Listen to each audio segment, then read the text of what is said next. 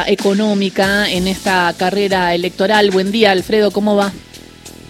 Buen día a todas y todos, ¿cómo andan? Bien, escuchaba declaraciones de Patricia Bullrich que quiero compartir con vos para, para que después nos cuentes eh, tus opiniones respecto a lo que dijo la precandidata a presidenta de Cambiemos. Bajo un, programa, bajo un acuerdo con el Fondo Monetario que nos blinde en dólares, nosotros vamos a abrir el cepo lo antes posible. Todavía no estamos hablando porque hoy hay otro gobierno. Vamos a hablar ni bien seamos elegidos. no saben. Vamos a hablar en su momento. Pero ¿por qué nosotros estamos convencidos que hay que abrir rápido el cepo y no esperar un año? Porque abrir rápido el cepo significa que las inversiones no esperen un año. Si vos le decís a cualquier inversor, dentro de un año te abro el cepo, el inversor se cruza de brazos un año y te dice, bueno, en un año veo qué hago. Si pongo taca en Salta, que es una, es una minera de cobre, eh, si hago un segundo gasoducto en Catamarca, eh, si eh, pongo más mejores fertilizantes y de más calidad en la cosecha. Entonces, nosotros estamos convencidos que nadie invierte si no tiene seguridad jurídica. Seguridad jurídica, blindaje, pedirle al fondo. Alfredo. Lluvia de inversiones. Eh, la verdad que es una sucesión de eh, inconsistencias lo que está diciendo Patricia Bullrich, más allá de que quieren presentar a los economistas, Luciano Laspina, como que eso fuese la racionalidad. Eh, hay varios aspectos para mencionar. Punto uno, la palabra blindaje. Entonces, blindaje te remite eh, indefectiblemente al 2000-2001, o sea, a la peor crisis económica, política, social y humanitaria que de los últimos eh, años, en las últimas décadas en Argentina. Eh, fue lo que anunció Fernando de la Rúa en el 2000, que eran 5 mil millones de dólares entregados por el Fondo Monetario Internacional precisamente con esa palabra, blindaje. Eh, ¿Te acordás que como cerró el spot? Qué bueno es dar eh, buenas, noticias. Sí, tremendo. Bueno, esa fue la presentación del blindaje, que obviamente que cómo terminó, eh, el país estallado. O sea, solamente, y ella era parte del gobierno, ella era parte del gobierno. Claro, claro, era, ahí a mí me genera interrogante, no tengo una definición clara. Es, eso es impunidad, eso es ignorancia, eso es mal asesoramiento, eso es subestimar al, al, electorado. La verdad que es como que, la verdad no lo encuentro, no lo encuentro, digamos, cómo puedo definir eh, alguien que estuvo en ese gobierno, y cómo terminó ese gobierno el 2001, cómo es que va a traer ese tema para que se le recuerde que estuvo en ese 2001 y a la vez utilizando esa palabra, blindaje, que eh, derivó en una crisis fenomenal. Esto es simplemente contexto para dar cuenta de qué es lo que significa la palabra eh, blindaje para la historia económica argentina. Segundo, segundo,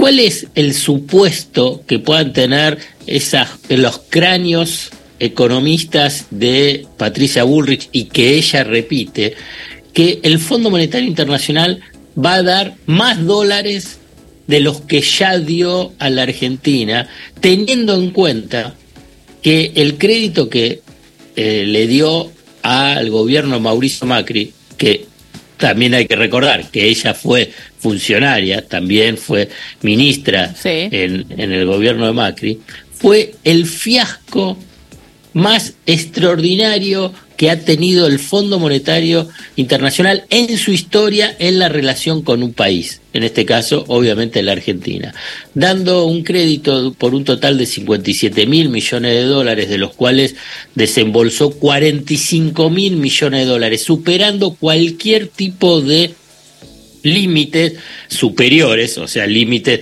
máximos de lo que se podía darle a un país. O sea, cada país tiene una cuota asignada en el Fondo Monetario Internacional de acuerdo a la distribución del capital.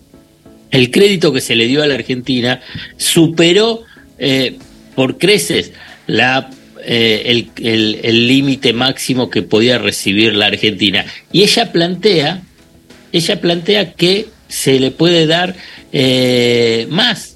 Es, es, y que se le puede pedir más y que el Fondo Monetario Internacional va a dar más dólares. No, y es una cosa. Eh, y, y, además, además plantea que, que, va a pedir esos dólares y plantea que se van a quedar y que la gente no va a salir, ni, ni va a haber fuga de dólares, ni los empresarios no van a hacer lo que ya hicieron. Esto ya se probó en 2015, cuando llega eh, él, que él, el, Mauricio Macri, que se abre todo, hay fuga de capitales.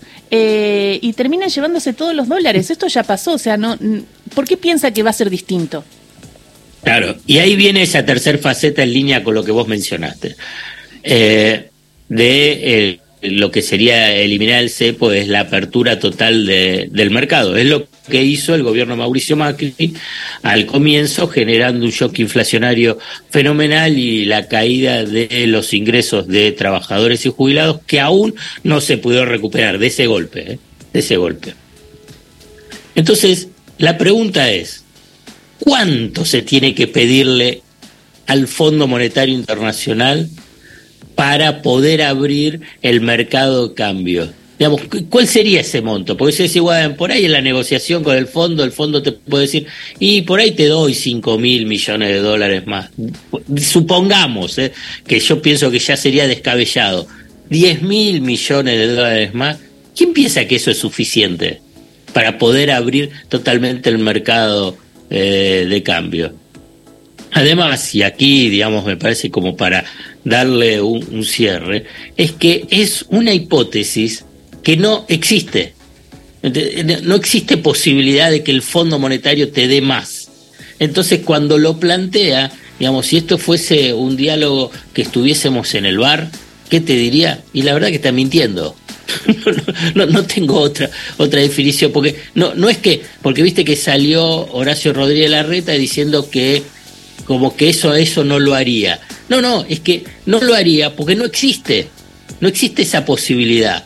¿Quién puede imaginar que el Fondo Monetario Internacional te pueda dar más dólares a una economía que no tiene dólares para pagarle y que le resulta difícil pagar lo que tiene ya de estos 45 mil millones de dólares, que ha violado todos los todo el, estatuto del Fondo Monetario Internacional. Bueno, eh, bueno, así, yo, yo creo que es un síntoma o una señal de cómo sería un gobierno de Patricia Bullrich, digamos, eh, digamos de, de, la improvisación y de los disparates uno tras otro, porque no, no, no, no puedo tratar de, trato de encontrarle racionalidad.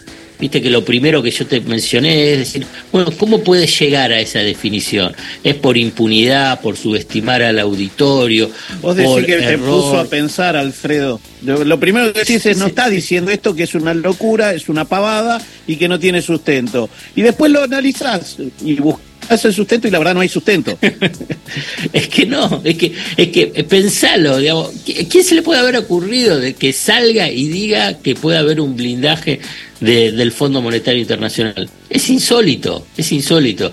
Pero en última instancia, para tratar de avanzar en ese análisis, digo, bueno, significa que así gobernaría digamos, con esos niveles de improvisación, con esos niveles de disparate, y bueno, eh, es bastante inquietante, ¿no?